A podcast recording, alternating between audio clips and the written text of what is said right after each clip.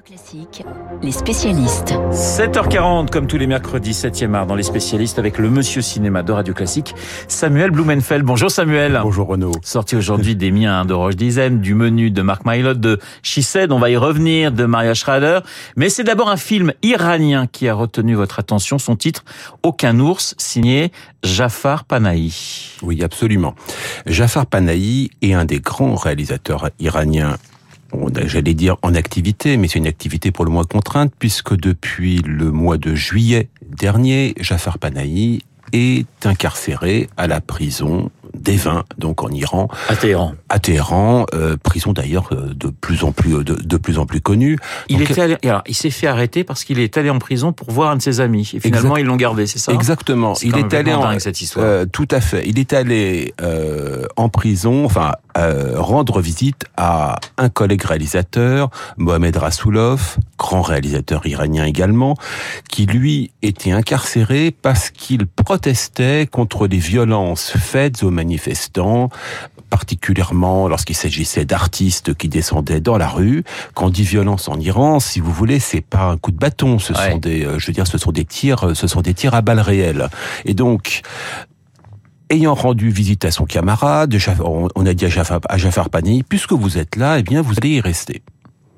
Ce que, cela, nous raconte, bien évidemment, c'est que aujourd'hui en Iran, vous êtes artiste, vous êtes en prison.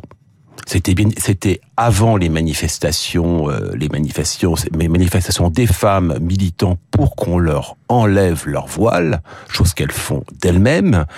Et bien évidemment, nous sommes dans un contexte où l'Iran, euh, où, où j'espère que nous vivons une révolution en Iran et que nous sommes dans un contexte où les libertés sont brimées à tous les étages. Alors, Aucun ours, c'est un film qui parle justement de de ce qu'est l'Iran aujourd'hui, parce que le film est assez incroyable dans son histoire. Ah, tout à fait. C'est une histoire absolument formidable et qui synthétise de manière merveilleuse, en fait, ce qui se passe sous nos yeux en ce moment. Or, que raconte le film? C'est l'histoire d'un réalisateur joué lui-même par Jafar Panahi, contraint de se retrouver dans la province iranienne à la frontière azérie pour diriger à distance son film. Et donc le film qu'il dirige, ce sont des acteurs qui sont en Turquie. C'est bien évidemment en Iran, vous voulez réaliser un film libre, il faut le réaliser en dehors de ses frontières. Or, l'histoire que, que ce réalisateur, donc incarné par Jafar Panahi, dirige à distance, c'est celle d'un couple d'Iraniens qui essaie d'obtenir des faux papiers pour quitter l'Iran. Et il n'y arrive pas toute l'histoire de l'Iran est toute l'histoire actuelle de l'Iran est ainsi résumée en Dans deux heures et c'est formidable. Oui, prix spécial du jury à la Mostra de, de Venise hein, pour Aucun ours. On doit bien sûr à ce grand réalisateur Le Miroir, Taxi Téhéran, euh, Trois visages et bien d'autres films. Samuel, on passe à Said de Maria Schreider. Ça ressemble un peu, vous allez me dire, aux Hommes du Président, mais version MeToo, si je puis dire, enquête sur euh, Hervé Weinstein. Absolument.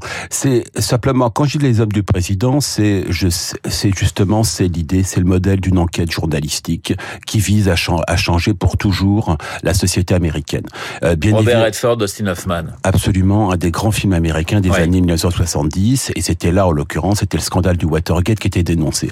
Là, on n'est absolument pas à ce niveau, puisqu'il s'agit, en l'occurrence, d'un autre couple de journalistes, deux journalistes, deux femmes du New York Times, qui euh, dévoilent l'affaire Weinstein et une à une, retrouve les actrices qui décident de témoigner devant le micro de ce qu'Harvey Weinstein leur faisait subir.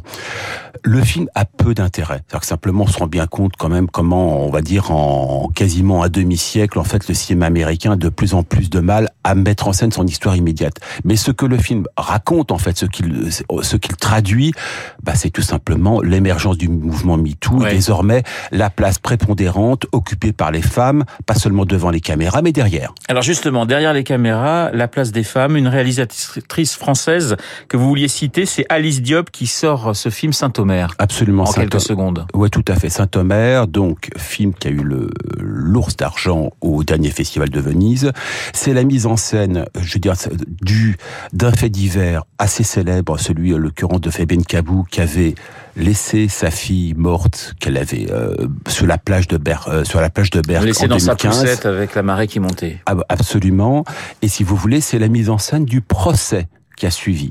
Et en l'occurrence, euh, procès vu du point de vue d'une universitaire, noire également, et qui tout simplement se pose la question d'une énigme qu'elle ne résout pas, à savoir le mystère d'un amour très grand pour un enfant qu'on choisit pourtant de tuer. Samuel, sorti également en France ce mercredi de, du Roi du Monde, un film signé Carlos Saura. Alors, il aura 91 ans en janvier euh, prochain.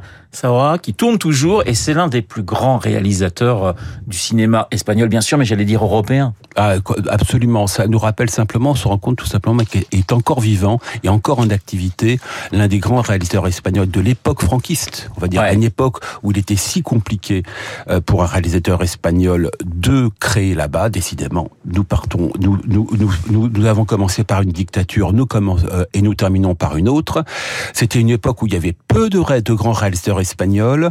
L'autre grand réalisateur espagnol de l'époque, c'était Antonio Bardem, qui était l'oncle de Javier Bardem et si vous voulez, c'est un film musical, c'est une comédie musicale. Et n'oublions pas que Carlos Sora était le réalisateur de Cria Cuervos et de Carmen. Justement, Cria Cuervos, grand prix du festival de Cannes en 1976. Et la musique est absolument inoubliable. Quelques notes.